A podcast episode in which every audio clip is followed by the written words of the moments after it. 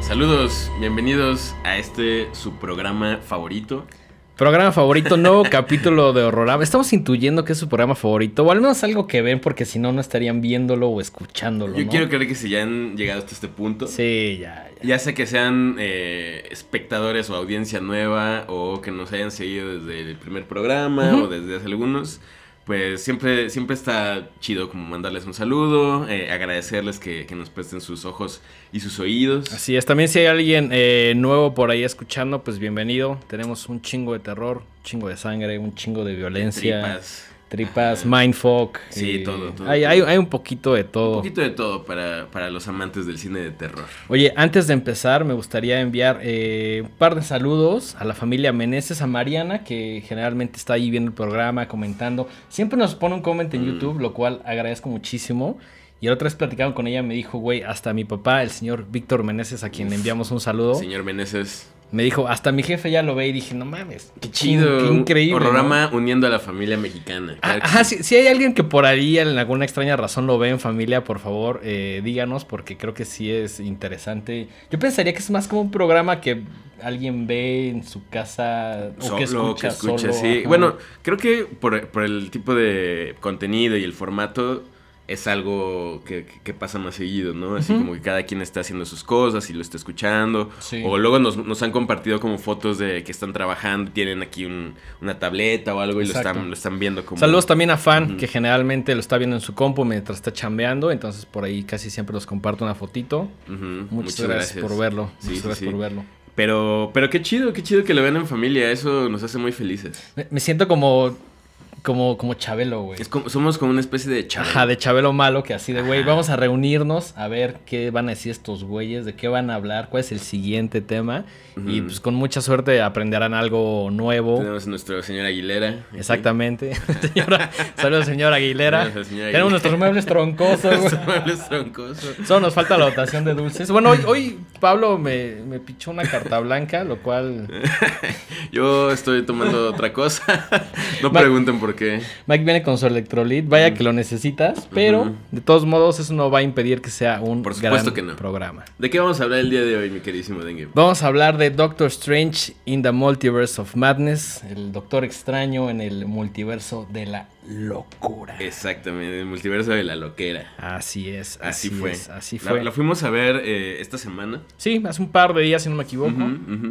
Y grato, ¿eh? Grata sorpresa. Sí, Yo, o sea, como que uno ya está acostumbrado a, a cierto estándar en las películas de superhéroes y en las películas de Marvel específicamente. sí. Ah, es algo que, que se ha criticado mucho en el sentido de que eh, pues, la, la gente dice que, que ya parecen como muy de fórmula. Lo cual hasta cierto punto sí. Sí.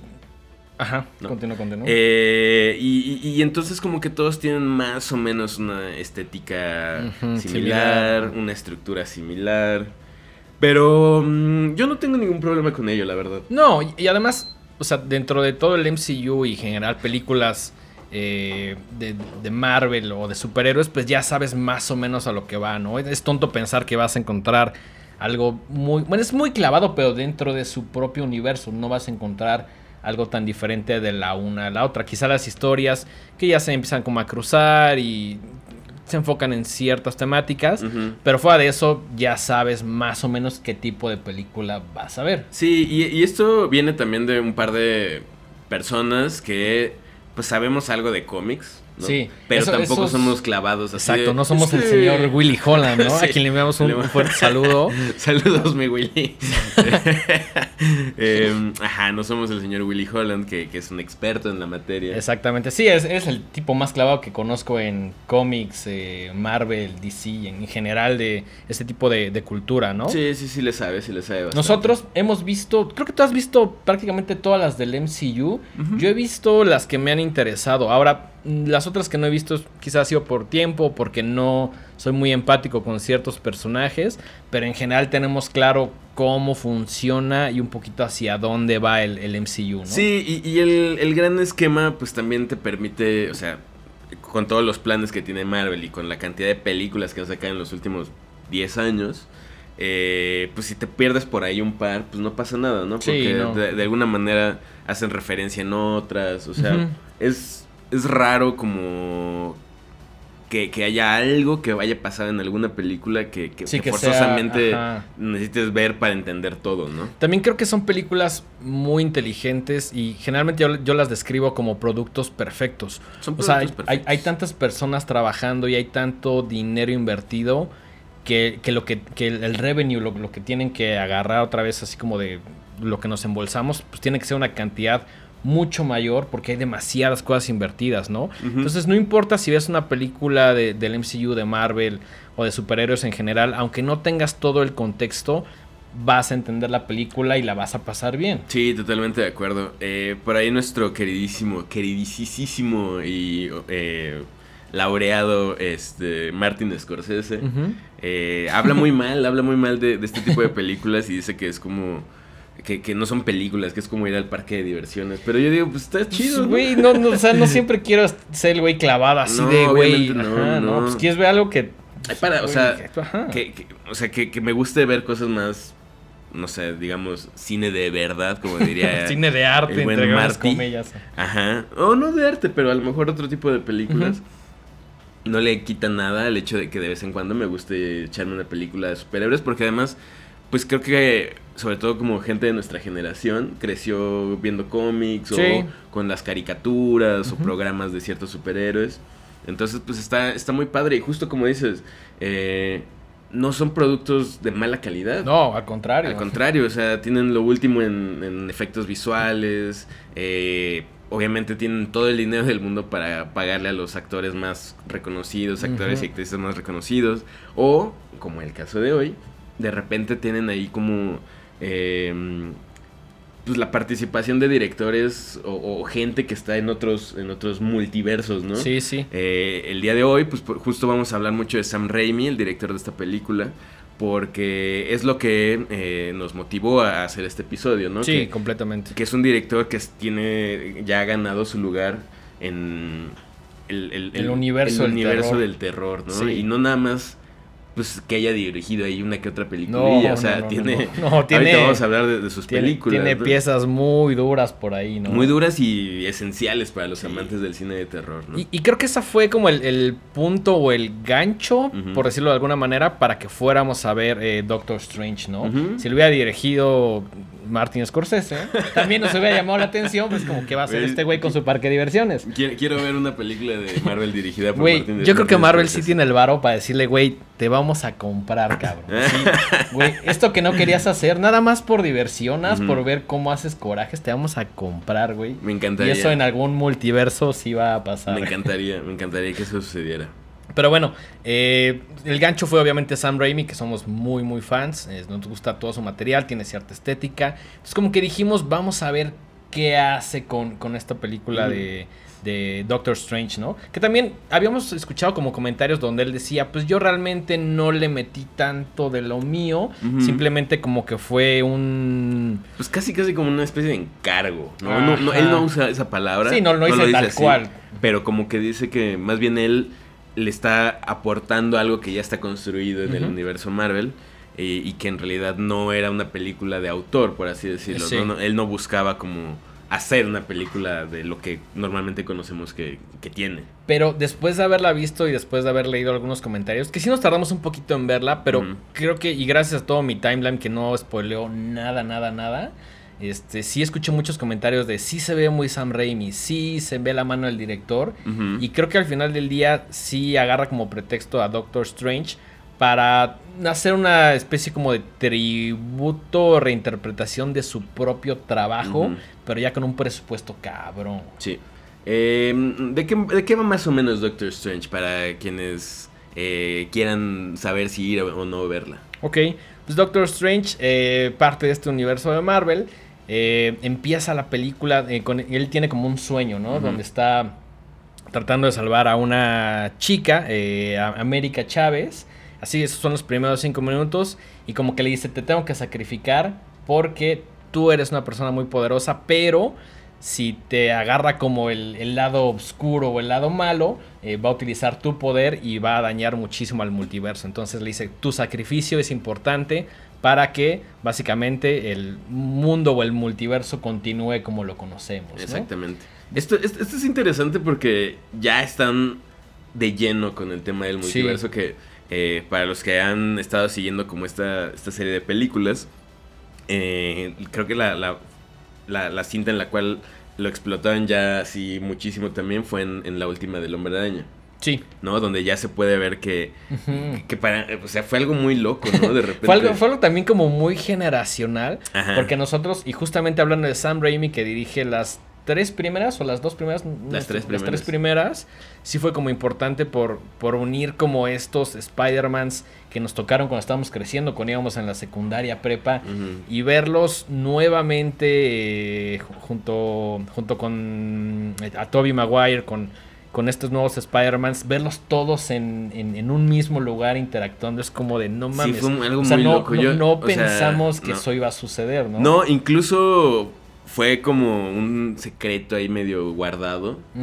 Y todavía faltando un par de días antes del estreno, mucha gente decía que no iban a salir juntos. Sí, había como esa saldrán, no saldrán. Digo, desde el momento que empiezas a manejar el tema del multiverso, es lo más lógico que aparezcan, ¿no? Yo fui a esas personas muy ingenuas que decía, quiero que sea todavía una sorpresa para mí si van a salir o no. Y al final, pues obviamente, si salen. Pero sí hubo mucha gente como de, güey, era obvio que iban a salir. Y yo, pues sí, pero yo quería esperarme a que salieran, a verlo en pantalla. Quizá mi único spoiler de esa película. Querías tener los pelos de la burra en la mano. Exactamente, exactamente. Yo soy un hombre que necesita evidencias, en esta maldita vida. Claro, sí, me queda claro. Entonces, hasta que no llegué y lo vi, dije, ah, no mames. A pesar de que ya, obviamente, eh, tú la viste casi casi el día del estreno, un poco antes, ¿no? Eh, fui al estreno. Sí, fui, fui a una premiercilla ahí que la gente chidísima de Sony hizo el favor de invitarnos. Bueno, me invitaron. ¿Tú no fuiste? A mí no me invitaron. Muchas gracias, Sony. Este, ahí para la próxima. Gracias, Sony. Ahí para la próxima. no te vi, ¿en dónde andabas? Ahí, para la próxima, Sony. Móchate con un más uno y pues todo bien, todo sí, de hecho la, fui a ver con Will, pero no, o sea, él también lo invitaron por su cuenta porque, pues, como les hemos dicho, también es especialista en cómics, entonces pues lo invitaron.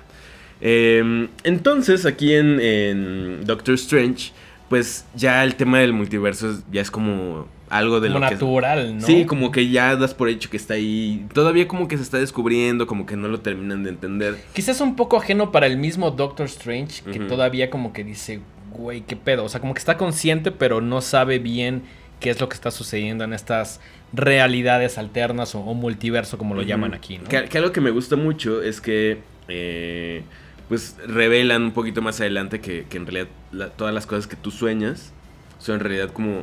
Eso, esa, esa idea me voló la cabeza muy cabrón, ¿no? Porque a veces sueñas con cosas que dices, esto no tiene sentido, o esta persona no lo veo hace cierto tiempo, o no sé, tienes eh, un hijo, cualquier cantidad de cosas pueden pasar en tu cabeza. Y, y, esto sí viene como de estudios serios, o sea, científicos que dicen, puede ser que, tus sueños y las cosas que ves en ella, las cosas que suceden en ellos, las cosas que suceden, formen parte de un multiverso. Entonces, como de, güey, hay alguien, hay otro Mike y otro Dengue haciendo un programa de comedia romántica que se llama... Amorama. Amorama.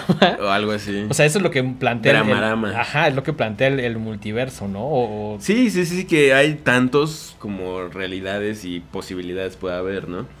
Eh, y, eso está bien chido porque también siento que es un plan ahí medio maquiavélico por parte de Marvel para tener excusas, para tener así una infinidad de posibilidades y hacer X número de, películas con variantes y realidades alternas e historias paralelas y etcétera. Sí, porque siento que, por ejemplo, en, eh, en Endgame, Infinity War, como que dijeron, bueno, ya acabamos con el universo y aquí se plantea la idea de ahora acabar con el multiverso. Es como, güey, vamos por algo más grande. Y sí, el, multiverso ya te, te, da posibilidades infinitas de inventarte cualquier cantidad de historias. Y cuando pensábamos que Marvel como que ya había terminado, es como de, güey, ahí te va el multiverso y ahora sí le puedo echar todo lo que se me da la gana. Lo cual no es queja, nos encanta ver historias nuevas. Algunas más afortunadas que otras. Sí, mientras se mantengan frescas. Sí. Y bien contadas y con esta calidad que decimos que, que sentimos que lleva manejando durante casi toda su carrera los estudios Marvel. Eh, pues yo creo que está chido seguir viendo estas historias, ¿no? O sea, yo no tengo bronca con seguir viendo cada X tiempo alguna película de superhéroes. Sobre todo si son personajes que, que, me gustan. Yo, por ejemplo, eh, hacía un recuento. Creo que he visto casi todas. Por ahí me faltarán algunas. Creo que no vi por ejemplo, de las últimas, ¿no? No, de las primeras. Ok. Como antes de que vieras cómo se iba a unir todo. Por ejemplo, creo que no vi las de las del el Capitán América. Ok. Eh, solamente vi la de Winter Soldier. que está chida.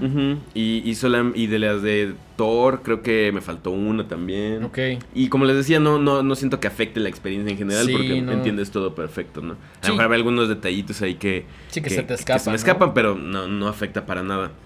Eh, y por ejemplo, eh, hablando de eso, en, en, esta película, pues el, villano resulta ser Wanda Maximoff, ¿no? Que está interpretada por Elizabeth Olsen. Y que tú me comentaste que no habías visto la serie. No, yo no, vi nada de WandaVision. Y pensé en algún momento que esto podía afectar la manera en cómo iba a entender la película. Pero la realidad es que no. Estoy seguro que si lo hubiera visto tendría más contexto y hubiera dicho, ah, ese detallito. Ah, ya sabes. O sea, hacen referencia a ciertas cosas que pasaron. Pero igual, si no lo viste, pues obviamente no, no, se pueden arriesgar a hacer una película que, la gente no entienda si, si, se perdió otras cosas. Al final del día no son estrictas secuelas. Y, con secuelas me refiero a que hay una continuidad muy específica en la historia, ¿no? O sea, si bien sí hay cierta continuidad, pero dentro de todo el universo ahora multiverso, no hay como, si te perdiste esta, forzosamente no vas a saber qué pasa, ¿no? Recuerdo cuando salió Endgame me dijeron, güey, tienes que ver la de Ant-Man eh, y Wasp. Y yo no, creo que sí la vi, pero como que dije, sí te ayuda a tener un poquito más de contexto, pero no es algo como para que no hubiera entendido Endgame. Totalmente de acuerdo. Eh, en en WandaVision, si no la han visto, se la recomiendo. Es una serie cortita. Sí, está muy padre. Tiene cosas. Eh, tiene muchos valores de producción. O sea, sí se siente casi, casi como una película. Más que una serie, ¿no? Ah, ajá. O sea, no tiene luego esta calidad como de, serie de televisión que, se ve medio. Es que también es Marvel, es como, güey, por dinero no paran esos güeyes. No, y, cuentan una historia importante para, para todo esto, ¿no? O sea, por ejemplo, sé de otras series que no he visto. Eh, que a lo mejor, por ejemplo, la de Agentes de Shield y esas. Ok que sí son más televisivas y que a lo mejor no tienen este gran despliegue de efectos especiales que por ejemplo en WandaVision sí está. Ok, ok. Y si no la han visto está muy padre porque también por ahí de repente tiene, siento que tiene elementillos como de terror. Ok. Entonces, eh, eh, cuenta una historia muy trágica, ¿no? De, de, cómo Wanda empieza a crear esta realidad alterna en la cual manipula la mente de todos los habitantes de un, de un pueblito para adecuarla a lo que ella quiere. Ok. ¿No? Y, y, es un personaje con el que terminas empatizando mucho porque si bien ella no hace algo chido, no hace algo bueno, le, lo hace porque quiere pues tener una, una, vida feliz con su familia, está enamoradísima de su esposo, que es un robot, ¿no? Que es eh, The Vision. Y, y, sobre todo quiere ser mamá, ¿no? Quiere, quiere eh, pues obviamente a lo largo de la, de la, de la serie pues van ahí eh, elaborando sobre una relación que tiene con unos hijos que al principio no sabe si son reales o no. Que también es algo que se, que se discute como una continuación en, Doctor Strange. Exactamente. Exactamente. Entonces, eh, pues si pueden ver WandaVision, eh, échensela. Está cortita, está muy padre, ¿no? Aporta bastante a... Son solo nueve episodios, pero se pasan muy rápido. Y, y están muy chidos, ¿no?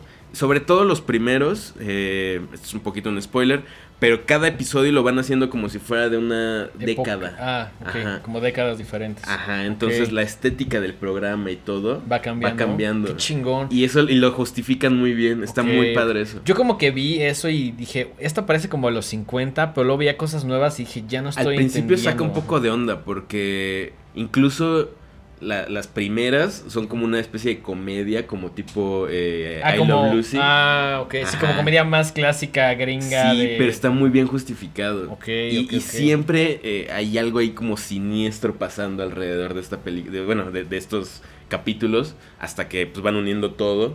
Y, termina bastante. El final. Eh, mediano. Mediano, pero todo el, trayecto para llegar al final está muy chido. Entonces, Si, no han visto WandaVision, pueden verla antes de ver Doctor Strange en The Sí, ayuda a entender más Ayuda un poquito, sí, sí, sí. Porque hacen referencia a ciertos eventos que pasan en la serie que afectan en este. De acuerdo. Eh, película dirigida por Sam Raimi con eh, el score de nada más y nada menos Danny Elfman. Que yo te saliendo del cine te dije es la primera vez que colaboran, pero está equivocado. Porque en Spider-Man, en las de Sam Raimi. Eh, el score es de. Pues exactamente. no, recuerdo si en las tres, pero al menos creo que en la primera sí es de Danny Elfman. Y siento que fue como una decisión muy pensada, ¿no? Tiene, tiene cantidad de compositores, de gente que hace score muy capacitada y agarraron y dijeron quién es el más apropiado para hacer una película dirigida por Sam Raimi que ya tiene un enfoque un poquito diferente, ¿no? Como que ahí se planteaba la idea de que Marvel quería entrar como al mundo del terror dentro de su propio universo con sus propias limitaciones. Yo creo que por esto llamaron también a Sam Raimi que llevaba N cantidad de años sin, sin dirigir una película, ¿no? Sí. Y además siento que la gente que tomó esta decisión de decir, güey, la siguiente película la va a dirigir en X persona, como que sí son fans de San Raimi y le dijeron, güey, date, pero también algo es que no... no... sé, corrígeme si, si estoy en lo, equivocado, pero ¿no la iba a dirigir otra persona y Sam Raimi entró como al quite? No, estoy seguro. Alguien si, está escuchando esto... Este, Ahí pónganlo en los comments. Pónganlo en los comments. Sí, no estoy seguro, pero me pareció una decisión muy chingona. Y ahora también, si bien la película se siente Sam Raimi con muchos de sus elementos tampoco es el Sam Raimi tan atascado, tan extrapolado, tan ya sabes. Sí, no, no, no. O sea, si, si algo es característico de Sam Raimi es que es muy exagerado, ¿no? Es, no, es, no, es un, no es un poco de sangre, es un litros y litros de sangre, ¿no? No es... Eh, el protagonista, el héroe, agarra un arma. No, el protagonista tiene una sierra y se la pone en la mano. Y tiene el boomstick. Y tiene su boomstick y tiene, o sea, Sam Raimi es famoso por, por esto, por, eh, por ejemplo, él hace muchas referencias a eh, los tres chiflados. Él es muy fan de los tres tuyos y él, trata de, incorporar cosas de, de, la comedia física de los, como exagerada, como muy gráfica, muy visual. Entonces e, es el tipo de cosas que uno puede esperar eh, ver en, Doctor Strange, ¿no? Movimientos de cámara como muy locos, ¿no? Eso está muy cabrón porque sí hay, igual, corrígeme si, si estoy equivocado, pero hay unos movimientos de cámara que tal cual vienen de Evil Dead, Sí, Así el, de la puerta que se va como moviendo, güey. ese es ultra Sam Raimi. Sí, es totalmente su, su sello, ¿no? Eh, estos movimientos de cámara. Eh, hay por ahí un momento en el cual sí, sí es esta comedia física de, ¿no? Eh, que también es referencia a, a, las películas de Evil Dead. Hay un poquitito de gore por ahí. Sí, y, también, por ejemplo, la primera parte, cuando aparece este como monstruo que forma también parte del universo de, Marvel, llamado el Gargantos, que es como mm. el cíclope que nada más tiene como un, como un ojo. Es como una especie de cíclope pulpo. Ajá, es como un mix ahí interesante que spoiler, bueno, esto aparece en los primeros cinco minutos de la película. Le sacan el ojo y desde ahí dices, esto ya está Sam Raimi. Sí, ajá, justo ese, fue el primer momento en el cual dije, ah, ok, sí, sí tiene un poquito de, de, lo que queríamos ver. Que, que digo, al final, creo que mm, tú y yo fuimos más por la emoción de ver qué iba a ser Sam Raimi que porque seamos muy fans del Doctor Strange. Sí, claro, que por ejemplo, siento que Doctor Strange lentamente ha crecido en mí. Ahora ya me gusta más que personajes clásicos como Hulk, Thor, etcétera, ¿no? No que ellos me disgusten, pero conforme vas creciendo te vas sintiendo un poquito más cercano a ciertos personajes y siento que esta es la película en la cual me enamoré de Doctor Strange. También por la mano de Sam Raimi, pero sí la pondría dentro de mi top 5 del MCU. Sí, sí, es un personaje muy, muy chido, la verdad. O sea, y creo que gran parte de eso no es solamente por cómo está escrito el personaje, sino porque Benedict Cumberbatch lo, hace muy bien. Sí, está muy, se la crees en todo se momento. Se la crees y es un personaje muy simpático, ¿no? es, muy chistoso, es como eh, cínico, pero también es muy... A mí me gusta que es como una suerte de James Bond medio pues, con su poder, ¿no? Eh, visualmente también es muy, es muy vistoso todo lo que hace. Sí, sí. Es, eh, pues creo que es el, como el primer personaje de Marvel dentro de esta serie de películas que sus poderes no son eh, gracias a la tecnología o a algo, em, alguna mutación o algo así, sino que es la magia. Exacto. Y, y, eso también abre muchísimas posibilidades para, pues para el resto de las películas, ¿no? Sí, que prácticamente, o sea, a pesar de que su poder es como la magia, tiene muchísimas oportunidades como volar con el de este, eh, hay manipular ciertas cosas, está, está muy Alterar la realidad. Exactamente, ¿no? Que también algo que me encanta esta película es que se discute como el, el multiverso de los Doctor Strange, así de... Y, y en todos existe como esta dualidad, un poquito, digo, existen todos los personajes, en todos los superhéroes, pero en esta creo que es un poquito más clara de decir eres bueno o eres malo, ¿no? Y, al final es como pues, nadie es bueno y nadie es malo, todo es un intermedio ahí gris, no, no hay cosas blancas y negras. Sí, ahora sí que todo depende del cristal con que se mire, ¿no? Exactamente, exactamente. Y esto es algo que también me gustó mucho que se está como constantemente preguntando el, mismo personaje, ¿no? Si tomo ciertas decisiones, esto es bueno, esto es malo, esta, esta decisión como de sacrificio pues, tengo que matarte, pero va a beneficiar al multiverso, va a salvarlo.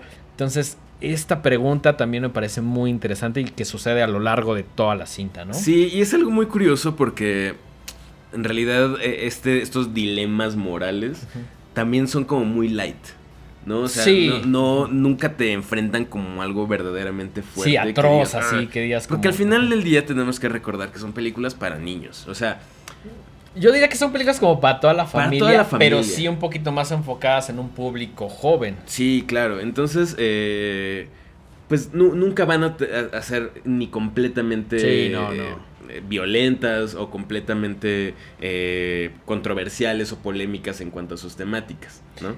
Pero está bien, o sea, vuelvo a lo mismo. si tampoco ver algo más locochón, pues agarras, o sea, si quieres ver algo con diálogos y cosas que enfrentan tu moral y así, pues mejor agarra una película de, no sé, Ingmar Bergman o algo así, ¿no? No te vas algo a más clavado. Ajá, no te vas a meter a ver una película de Marvel. Exactamente. Pero, bueno, lo mismo, no tiene nada de malo de vez en cuando echarse una película de estas. No, y además también forma parte del universo, del multiverso horrorama, ¿no? Nos gustan las películas llamadas, entre grandes comillas, de arte, las de Scorsese, pero pues también nos gustan pues, las de chasca, ¿no? O sea, sí, claro. Podemos ver de todo y todos, de todo aprendemos un poquito. Todo, chido. todo nos gusta, todo es necesario que exista, ¿no? Si bien preferimos algunas sobre otras, pues también nos alimentamos de todo el cine en general, ¿no? Así es. Pero sí son películas que están pensadas para ser el blockbuster de ese momento, ¿no? Sí, totalmente. Incluso si no lo son, es como de, güey, ¿qué hicimos mal? O sea, tanto dinero invertido, tanta producción que al final y creo que siempre han logrado su cometido, ¿no? Cada vez que sale una de Marvel, que pues, ya llevan más de 10 años haciéndolo, es como un acontecimiento de no mames, va a salir. Y llegas al cine, güey, todas las funciones son Doctor Strange. Entonces, tienen sus pros y sus contras, porque pues, también le quitan espacio a otras películas. Pero esto nos habla de, la seguridad que tienen de decir, güey, voy a comprar en este cine 10 salas, ¿no? Y sé que se van a llenar en su mayoría. Y sé que va a, ser, va a ser esto un hitazo. Porque además ya hay, se construyen, y creo que esto Marvel es muy bueno para hacerlo, para construir un hype antes, a través de trailers, a través de cosas ahí que se liquean, se supone. Yo, yo, siento que todo es una estrategia demasiado bien pensada. O sea, no hay. Puede ser, puede ser. Con Marvel siento que no, o sea, no hay la oportunidad de un margen de error. Claro. Y si lo hay, debe ser mínimo, ¿no? Así como de, güey, esta película vendió un millón de dólares menos. O sea, lo cual, pues, güey, ese es su margen de error, es una estupidez, ¿no? Claro. Em, y también algo que son, para lo que son muy buenos y que ya han creado como un monstruo a raíz de eso, es como esta onda de que te, van, te van soltando cosas que dices, ok, es que aquí tengo que hablar de un spoiler. Yo, yo creo que ya es tiempo de... De arruinarles la película. De arruinar la película. no arruinarla, pero también estoy seguro que mucha gente que está viendo este capítulo ya la vio. Si no la han visto, quizás es momento de poner pausa, porque ahora sí va la sarta de spoilers.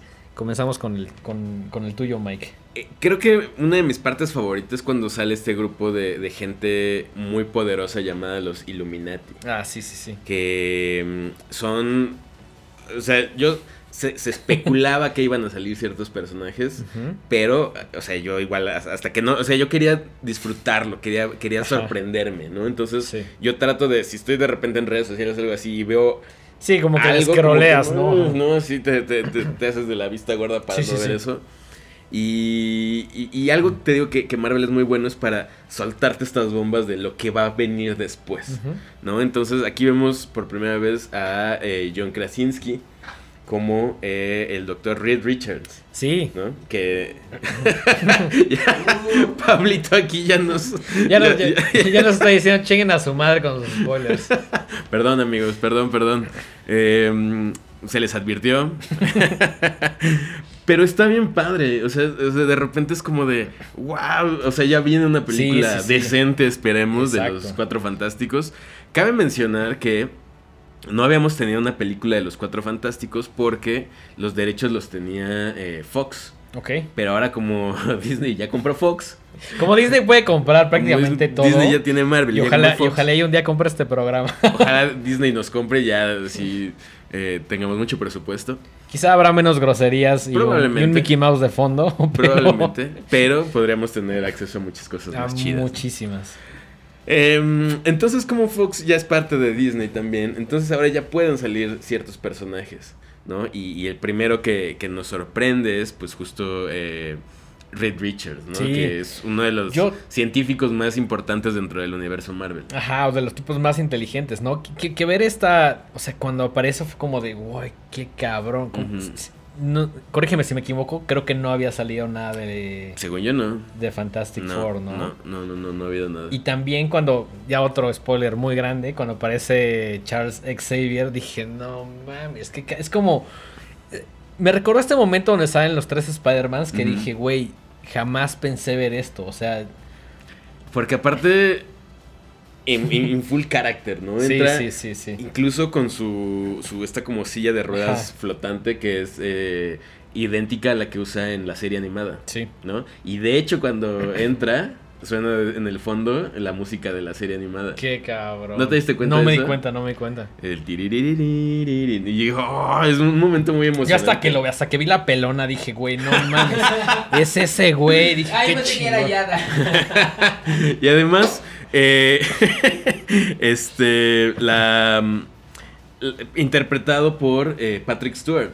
Que, lo ha interpretado siempre, o sea, que, no buscaran un, actor. Para mí es, es, él es él en el Que ya está grande, ya, sí, está, ya, está... más para allá que para acá. Sí, sí, Entonces, apúrense porque ese güey no sé cuánto vaya a durar, pero sáquenle jugo o bueno, si pasa algo, también Marvel se las arreglará para. Sí, seguramente. Y, ya, por ejemplo, de, al, a, él ya lo habíamos visto, pero de igual forma, no dentro del, del universo del MCU. O sea, como que todas estas películas también de los X-Men también eran propiedad de Fox. Y entonces quiero pensar que se va a anunciar próximamente algo de los X-Men ya metidos en... Es más, está tan cañón que creo que ni siquiera pueden usar, podían usar la palabra mutante. Ajá. O sea, todo eso está registrado por Fox. Pues algo así, como que si te refieres a los mutantes, específicamente eran los, X-Men. X-Men, claro. Ajá, entonces, o bueno, eh, personajes de, los cómics de, X-Men. Entonces, pues ahora ya lo puedes mencionar. Ok, ok, ok. Entonces está muy cañón. Que también me llama la atención por el tema de, del concepto y de los valores. Siento que tanto X-Men eh, como los Avengers, eh, Marvel en general, como que tiene esta idea muy de Stan Lee, que sí ha dicho en entrevistas abiertamente, bueno, que sí dijo en entrevistas abiertamente, que él trataba de, juntar a todos estos, que en Estados Unidos le llaman como outcasts, ¿no? Como, como personas diferentes, como decir, güey, no importa si eres de tal lugar, si te ves de tal manera, si eres diferente, pues aquí cabemos todos, ¿no? Que siento que es uno de los pilares de Marvel en en todo lo que llevan haciendo y es un pilar que ha continuado desde el principio, ¿no? Me encanta esa idea de decir, güey, yo soy diferente, pero bueno, vamos a luchar de alguna manera como juntos contra el mundo para, pues, como para revalorar las diferencias de las personas, de los mutantes, de quien sea, ¿no? Que, esto también se ve muy claro con la aparición de, del personaje eh, de América Chávez, que es esta, es mujer, es latina Y se sugiere que es eh, lesbiana. Porque por ahí tiene como un. Trae, su, trae un botoncito. Exactamente. Y, también su chamarra dice eh, Amor es amor. Entonces, me parece increíble que, que, Marvel como que diga, bueno, ¿qué, ¿cuál es el contexto contemporáneo? Vamos a tener una mujer latina, una mujer homosexual y eh, una mujer que habla español, que tiene otra raza, ¿no? Entonces me parece súper importante que también a la, actriz a Xochitl, pues escogieron a la latina más blanca del mundo, ¿no? O sea, también Marvel no, no se arriesga como no se arriesga con Sam Raimi decir, güey, de pronto pues, pon descabezado, cosas así, ¿no? Sí, sí, sí, dentro de, lo que pueden exacto, Exacto, lo, lo, van manejando ahí como con pincitas. Sí, seguramente hay alguien en Marvel diciendo, no puedes cruzar esta línea y si la intentas cruzar, pues te la vamos a rebotar, ¿no? Porque al final tiene que ser un producto para todas las personas. Entonces, me parece una inclusión bastante, bastante lógica, ¿no? Sobre todo con el contexto actual. Y ponerla como en este personaje que no, o sea, que está como de alguna manera y, y por su edad como en una evolución, como descubriéndose a sí misma. El tema de decir, mm, tengo, sé que tengo mucho poder y sé que puedo viajar a través de los multiversos, pero todavía no logro entender cómo funciona este poder, no, no tengo control sobre él, ¿no? Que bueno, es una analogía a ir creciendo y las habilidades de cada quien, etcétera, ¿no? me parece muy chingón su personaje. Creo que le pudieron haber sacado un poquito más de jugo, pero creo que la reivindican al, final, ¿no? Sí, y seguramente vamos a ver mucho más de ella después, ¿no? Sí. Entonces, eh, pues podemos esperar participaciones cada vez más importantes de, este personaje, porque además es una pieza clave para todo lo que va a pasar después. Esta onda de que ella puede viajar, libremente entre los multiversos, eh, pues obviamente lo van a explotar muchísimo en, otros eh, en otras películas posteriores, ¿no? De acuerdo. Eh, algo que me gusta mucho de la película es que en algún momento. Pasemos con las cosas que realmente nos gustaron y después vamos con las que no, nos parecieron tan afortunadas, que creo que son pocas. Sí, sí, sí, sí. en algún momento se siente. hay una parte donde eh, Wanda va persiguiendo a pues, los, héroes de la película y se siente casi, casi como un slasher. Sí, Yo lo sentí así. Sí, sí, sí, sí. y eh, además, cómo se ve, ¿no? Sí. O sea, se ve, se ve como. Y ahí me recordó a Carrie. Ajá, ajá. Se ve un poquito Carrie, una versión más limpiecita de Carrie. Ajá, sí, está manchada de fluido ahí, que no, no es exactamente sangre pero eh, se ve bastante amenazado, amenazante, ¿no? Y, va persiguiendo a los personajes a través como de muchas cosas y es tan poderosa que nada lo detiene, ¿no? Entonces es como como estas películas donde Jason, por más que lo le hagan cosas, se regresa y regresa. Sí, o un Michael Myers, ¿no? De que crees que lo mataron y de pronto se levanta. Y se levanta y sigue y sigue y sigue. Creo que ahí es como de esos también pequeños guiños al mundo del terror. Sí. Eh, me gustó mucho, como bien mencionas, el score. Creo que. Está cabrón. Y, luego hacen unas. hacen unos juegos como entre la música y, lo que estás viendo en pantalla bastante interesantes y eso bueno es evidentemente mano de, Danny Elfman. Sí. Eh, y obviamente todos los, los eh, cameos y, referencias al mundo San Remy, pues para nosotros fue así. Sí, fue, o sea, y, de hecho... Candy, ¿no? Ajá, tal cual. Y de hecho Sam Raimi en algunas entrevistas decía, primero que nada quiero, quiero hacer el, next logical chapter, el, siguiente capítulo más lógico de, de este universo, ¿no? Sabía que no podía hacer algo tan exagerado o algo que no tuviera que ver con la historia, como que dijo, bueno, esto es lo que tiene que pasar, eh, voy a hacerlo con mi estilo y con mis técnicas mi manera de verlo, ¿no? Pero también dijo, quiero, quiero tener fanservice, service, quiero hacer a los fans felices y vaya que lo hizo. Vaya que lo logra, sí, sí, sí. ¿Quieres aventar otro spoiler grande? Pues no sé, no sé si esto estaría padre. Bueno, o sea, ya les advertimos, eh, véanla primero y luego regresan. Pero tenemos que hablar de esto. sí, sí. Se tiene que mencionar. Sobre todo porque es horrorama. Sí, exacto, exacto, exacto, exacto. Eh, y realmente no, no va a afectar. No, es un detalle, no, no, Tiene, no tiene gran pedo con, con la historia, no es relevante para, Para la nada, historia, ¿no? para No, nada, para es nada. un detalle ahí muy fino, ¿no? Eh, hay una escena donde eh, el Doctor Strange y, y América van caminando en uno, uno de estos multiversos. El multiverso de Nueva York. Ajá, ajá. Y, y es como una especie de, de Nueva York del futuro, pero donde todo salió como muy bien o algo así. Y todo está lleno de flores y limpio y se ve muy verde. y- Ajá. Y de repente chocan con un vendedor de comida callejera y es nada más y nada menos que el mismísimo Bruce Campbell. Exactamente. ¿No? Y ahí, en ese momento, fue donde perdí mi mierda. o sea, Sí. lo vi en la pantalla grande y dije, no seas cabrón. Sí, se güey". siente muy sea, padre, se siente muy chido. Siempre queremos ver a nuestro Ash en la pantalla grande, señor. El grandísimo Bruce Campbell, güey. Sí, sí, sí, sí, sí, que, que, que lo, queremos mucho, lo queremos mucho a Bruce Campbell. Es un amo, personaje... Bueno, o sea, el personaje de Ash es muy entrañable, Sí. es muy querido para todos los fans del cine de terror. Entonces, de repente ver ahí un cameíto donde sale... Güey, aunque hubiera salido caminando nada más. Y, y creo que ya habían mencionado así, no va a salir. Yo por Mm. eso dije, bueno, no lo voy a esperar. Pero cuando salió, recuerdo que lo vimos, nos cagamos. Y luego nos volteamos a ver así como de, güey, ya, esto valió lo Sí. que haya costado el boleto, ¿no? Sí, sí, sí, sí. Y son segundos. Sí, claro. ¿no? es- y, y- y- y, um, pasa algo ahí donde Bruce Campbell se empieza a pegar a sí mismo, que es obviamente referencia O sea, a Evil Dead a Evil 2. Dead 2. Y lo que decía, ¿no? Que es referencia a este esta comedia física de los tres chiflados de la Sí. cual Sam Raimi es muy fan. Sí, en general creo que las referencias están súper chingonas.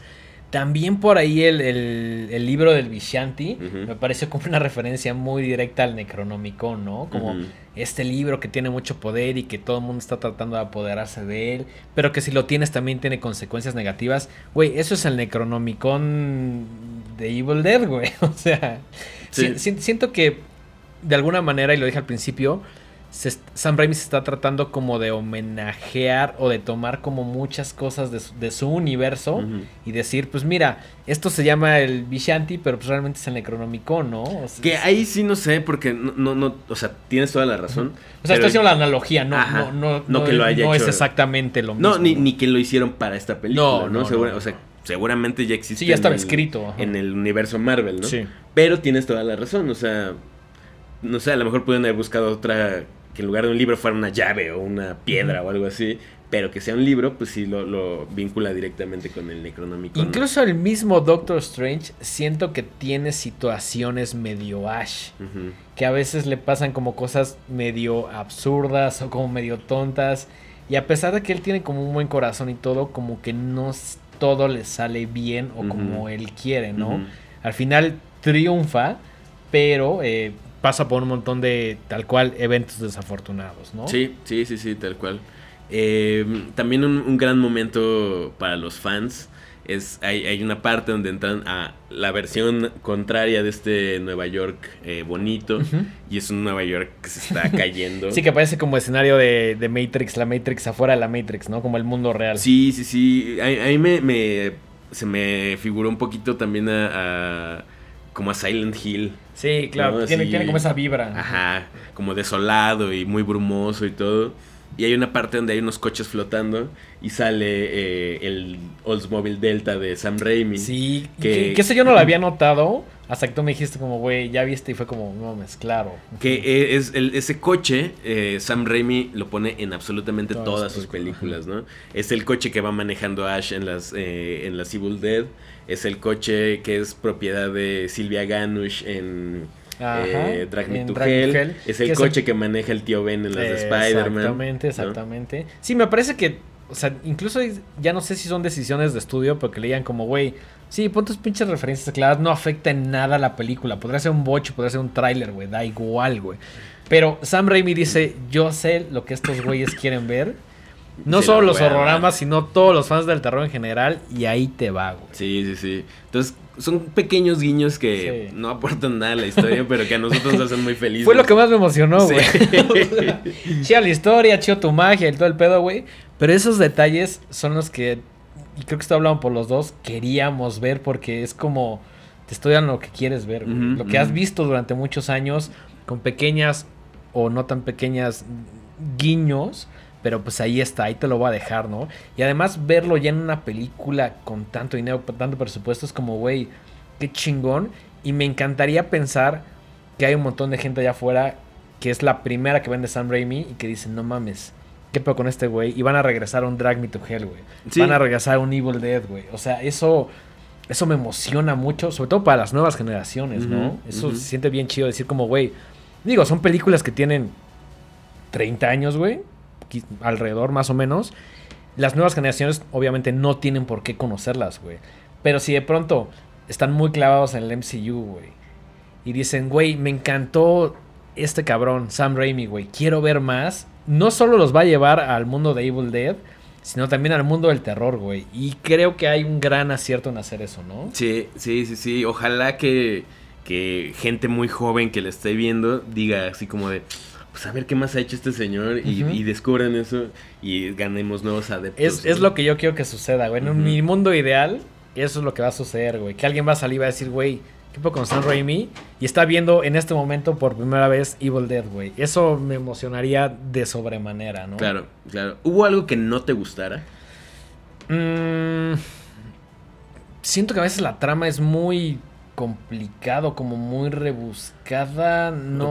como que pasan demasiadas cosas. Sí, como, como que en algún momento me estaba perdiendo y dije, bueno, ya no voy a tratar de seguir tal cual el hilo, que sí es muy claro el, principio y como el desenlace porque es muy redonda, pero sí hubo como ciertos momentos donde dije, siento que me estoy perdiendo un poco y yo me estaba fijando en si salía el Ash o no, güey. que, yo me quedé ahí, ¿no?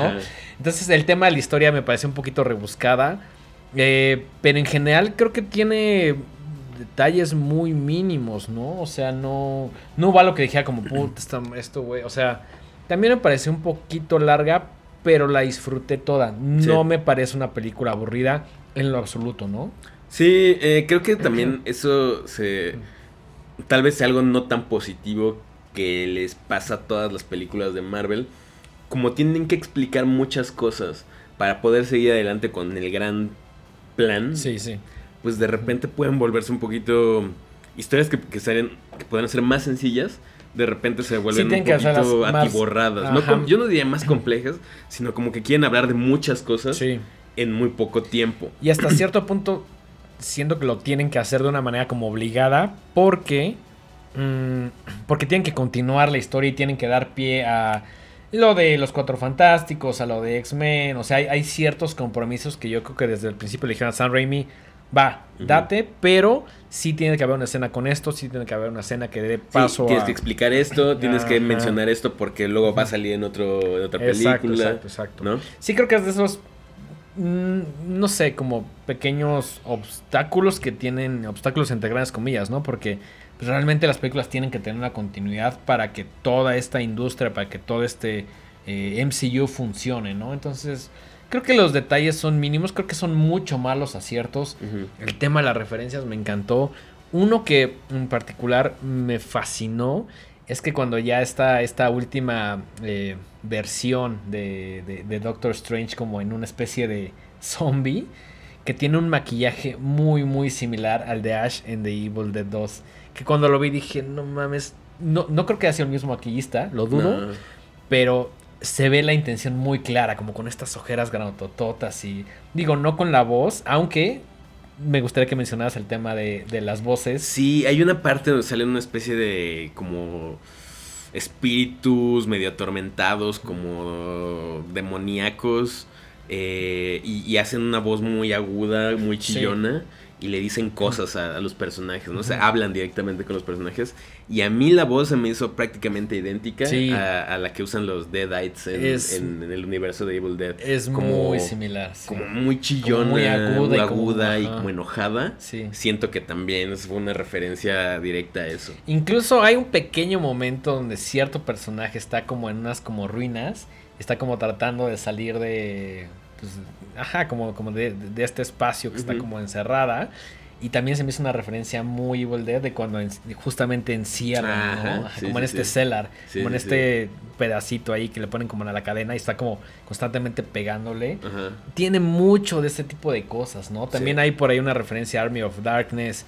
Eh, en general creo que Sam Raimi agarró y dijo, pues voy a meter esto, esto y esto, y a la menor oportunidad es como, ahí te va esto, ahí te va esta de Drag Me to Hell, ahí te va, ya sabes, Que, siento que en general el homenaje es a la trilogía de Evil Dead. Y creo que es lo más notorio, no a sus otras películas que no son tan populares, por decirlo así. Sí, pues como por ejemplo Darkman. Sí, eh, Pues creo que no, no hay muchas referencias a eso. Sí, no, no, no. Pero creo que es lo más evidente, como el, como el tema de, de Evil Dead. Eh, algo más que te gustara la película. A mí me encanta cómo se ve. O sea, cuando están como ya en la parte final, que están como luchando y toda esta parte donde se unen como todos los universos, güey, se me hizo como una onda, como una estética muy Colorado Space, que tiene un chingo de colores, que se ve impecable. Ves los créditos así, special effects, son como, güey, cinco minutos así de cabrones que hicieron cosas increíbles. Para mí es uno de los grandes aciertos, ¿no? Que también es, como dices, un eye candy podías ponerle pausa a cada frame y disfrutarla, ¿no? O sea, es algo increíble. Sí, sí, sí, sí. Sí, visualmente pues es increíble, ¿no? O sea, no, no, no hay pierde ahí. Todas las películas de Marvel creo que, o, la mayoría, tienen como esa eh, vistosidad, ¿no? Son, son muy coloridas, son muy atractivas en lo visual que a diferencia, por ejemplo, luego le critican mucho a las películas de La Casa Contraria, ¿no? De DC Comics, que son muy oscuras, que se pasan como de quererse ver muy greedy, ¿no? Como Batman, ¿no? Pero bueno. Bueno, o sea, también Batman, dentro de ese contexto, siento que visualmente, visualmente es la más chingona, la última que acaba de salir, ¿no? Siento que es la más chida, eh, pero sí, creo que a veces como que las de DC no son tan vistosas. Yo en general a pesar de que Batman es de mis favoritos, sí soy más Team Marvel por lo que han construido en los últimos años. Sí, sí, a mí también me emocionan mucho más las películas de Marvel que las de DC, definitivamente. Eh, ¿qué, nos trajiste el día de hoy, Denguito? Traje justamente eh, mi, copia de Evil Dead 2, que definitivamente es mi... Mm, dentro de la trilogía es mi favorita, ¿no? Yo creo que si tuviera que hacer un top 3 sería Evil Dead 2, después Evil Dead, la, la, original, y después eh, Army of Darkness. No que Army of Darkness no me gusta, me encanta. Siento que es una historia ya muy diferente y no tengo problema con esto, solo estoy un poquito más casado con la idea de la cabaña, con este ente ahí que realmente no puedes ver, que solo se manifiesta, manifiesta a través de eh, las personas, de los objetos. Eh, esta es mi copia. esta, esta no la, la, adquirí hace como unos 10 años, no, no, no es algo que tuviera de chavito. Pero sí me encanta verla en VHS porque se ve horrible, güey. Se ve horrible y me encanta que se vea horrible, güey. De hecho, por ahí también este, tengo el, Blu-ray. Y a pesar de que me gusta, pues no me transporta al momento en el cual la vi en VHS y dije, güey, qué carajos con esto, ¿no? Porque además estoy casi seguro que primero vi la 2 que la 1. Creo que sí. Y al menos las pasaban en el 5. Sí. En Canal 5 las llegaron a pasar y les ponían, les llamaban El despertar del diablo. O La muerte maldita. O... Yo nunca vi eso de La muerte maldita, pero hay varias personas. Yo tengo, yo tengo el DVD que dice La muerte ¿Ah, maldita. Sí, sí, sí, te lo voy a enseñar, te lo voy a enseñar. Es una edición obviamente mexicana y dice La muerte maldita. Entonces, esta es mi, mi, copia de La muerte maldita 2, Death by Dawn. Eh, también es tu favorita, ¿no? Dentro de la franquicia. Sí, definitivamente. Eh, no sé si sepan, me Sam Raimi grabó la primer Evil Dead como con tres pesos. O menos. O menos. y, se nota. Yo, llegando de, ver Doctor Strange, llegué a ver la primera de Evil Dead. Ah, qué chingón. Ajá. Gran ejercicio. Gran ejercicio. Y de entrada, pues sí, obviamente ver a Bruce Campbell súper joven. Súper joven. ¿no? Tenía como que veintitantos. Sí, sí, se, sí, se veía. Por acá, no sé si se alcanza a ver, pero se ve tal cual, así como un pinche chamaco, güey. No, y se ve todavía más chamaco en la otra, ¿no? Y mm, se, nota que, que, o sea, los, los efectos visuales están bien chafas, el maquillaje está chafón, pero tiene un encanto muy particular, tiene mucho corazón. Es una película, al igual que, que para mí eh, La Masacre de Texas, es una película que existe de puro milagro, así, de que existe porque neta las personas que la hicieron tenían todo su corazón en hacer cine. No, y, sobre todo, deja tú en, en, puedes tener la idea, puedes tener el guion, los actores, pero en realmente acabar la película, ese es el pedo, porque es muy fácil que en algún momento dijera alguien así como, güey, no mames, esto es horrible, estamos pasando mal, pinche cabaña ni hay comida, güey, o sea, es muy fácil parar una producción así y decir, güey, es que se acabó. O sea, el, simplemente la, la, labor de acabar una película tan de bajo presupuesto como Evil Dead, la primera, me parece ya un reconocimiento enorme, porque además en varias entrevistas, tanto como de Bruce Campbell como Sam Raimi, etcétera, dice, todo el mundo la pasó mal. Todo, o sea, güey, no teníamos dinero, estaba lloviendo todo el tiempo, la cabaña estaba horrible, apenas si dormíamos. Eh, todos acabaron golpeados, güey. Sí, y así, o sea, creo que hubo parte del cast que tuvo que hacerle de camarógrafo y de las pues, luces y del sonido. Sí, eran como 20 vatos ahí, ¿no? Era un crew muy chiquitito, ¿no? Entonces, pero gracias a eso, y a que Stephen King la vio, y la recomendó. Y además le puso el título de la película más escalofriante de algo así. Ajá. Sí, porque obviamente si era Sam Raimi y la ve Stephen King es como, güey, pongan esto más grande que el título. Sí, sí, sí. Stephen King está diciendo que está chida mi película, ¿no? Y, gracias a eso consiguió fondos para eh, hacer Evil Dead 2, que prácticamente es la misma historia que Evil Dead 1. Sí, yo siempre he dicho que es eh, una secuela y a la vez un remake. Sí, claro. Y, me encanta. La 2 es justo lo que quería hacer Sam Raimi. Creo que esa es la película más Sam Raimi de todas. Sí, probablemente sí. Con la mezcla perfecta de humor y de violencia y de gore y de eh, personajes chidos y de estos entidades demoníacas que son como medio cómicas también. Eh, eh, para mí es, es, mi favorito. Sí, ahora también creo que no es una película fácil de asimilar la primera vez que la ves. La primera vez que la ves como que dices, güey, qué pedo. Pero poco a poco te vas enamorando de la historia, de los personajes y de estas situaciones como de horror tan divertidas que pasan, ¿no? Dicho por el mismo Bruce Campbell, y aquí lo voy a citar, The Mother of All Sequels. La madre de todas las secuelas, güey. Dicho por el señor Bruce Campbell, yo le creo al señor Bruce Campbell. Yo también, yo también. Entonces, si lo dice él, pues créalo. Sí.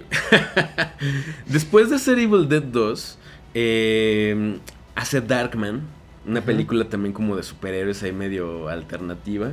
Eh, yo la vi hace mucho, la neta ni me acuerdo muy bien. Sería bueno hacer el ejercicio de volverla sí, de volver a ver. Sobre todo comparándolo con este universo que ya tiene de, de, Spider-Man, de, Doctor Strange, ¿no?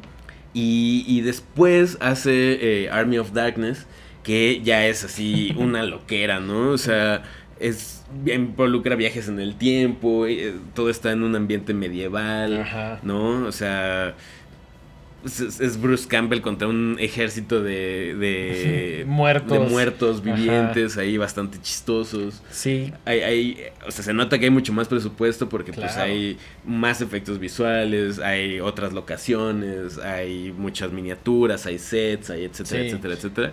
Y eh, pues ya, ya afianza a, Bruce Campbell como este antihéroe, como eh, que Ash sea como este antihéroe donde que lo único que le importa a él es librarla a él. Exactamente. Y, pero que al final del día tiene, tiene su corazón y trata de hacerlo mejor. Y, también creo que, no sé si tú acabaste de ver toda la serie, que fueron tres temporadas de Ash vs. Evil Dead.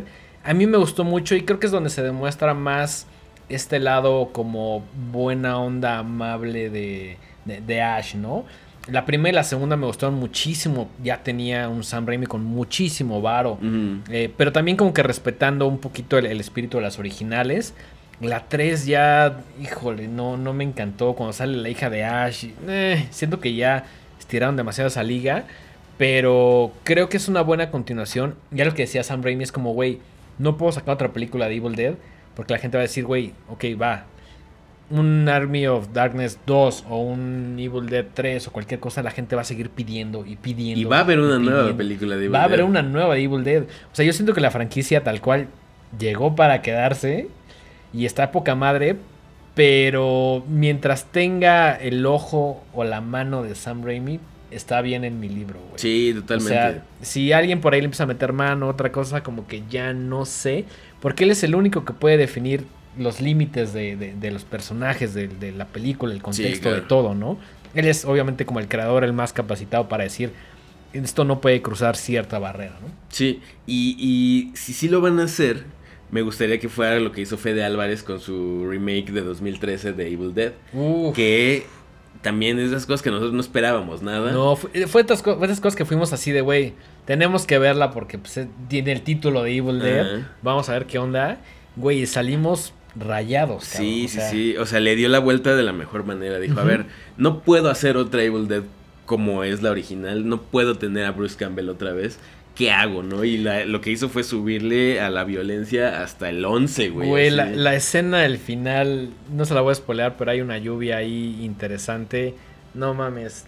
Güey, cuando vi eso en la pantalla grande, dije, Sam Raimi estaría orgulloso. Ay, seguro habrá alguna entrevista de Sam Raimi. Creo que sí, creo, que sí hay partes donde eh, él ha dicho que, que, que, le gustó lo que hicieron, ¿no? O sea, que sí la bala, totalmente. ¿no? Entonces, eh, pues si no han visto ahí el remake de Evil Dead de 2013, dirigida por Fede Álvarez, maravillosa. Eh, se las recomendamos ampliamente. Maravillosa, maravillosa. Pues, mi denguito, no sé si quieras agregar algo el día de hoy. Creo que podemos terminar con, con el día de hoy. Mike, eh, por ahí el, capítulo, no recuerdo si el pasado o el anterior, eh, playeras. Ah, sí, sí, sí, sí. Vamos, a, vamos a tener un punto de venta, el cual les comunicaremos por ahí próximamente en redes. Recuerden, es un tiraje muy, muy limitado. Eh, seguramente habrá, habrá nuevos modelos. De este creo que no habrá reimpresión hasta cierto tiempo. En un rato. En un rato, en un rato. Habrá variantes.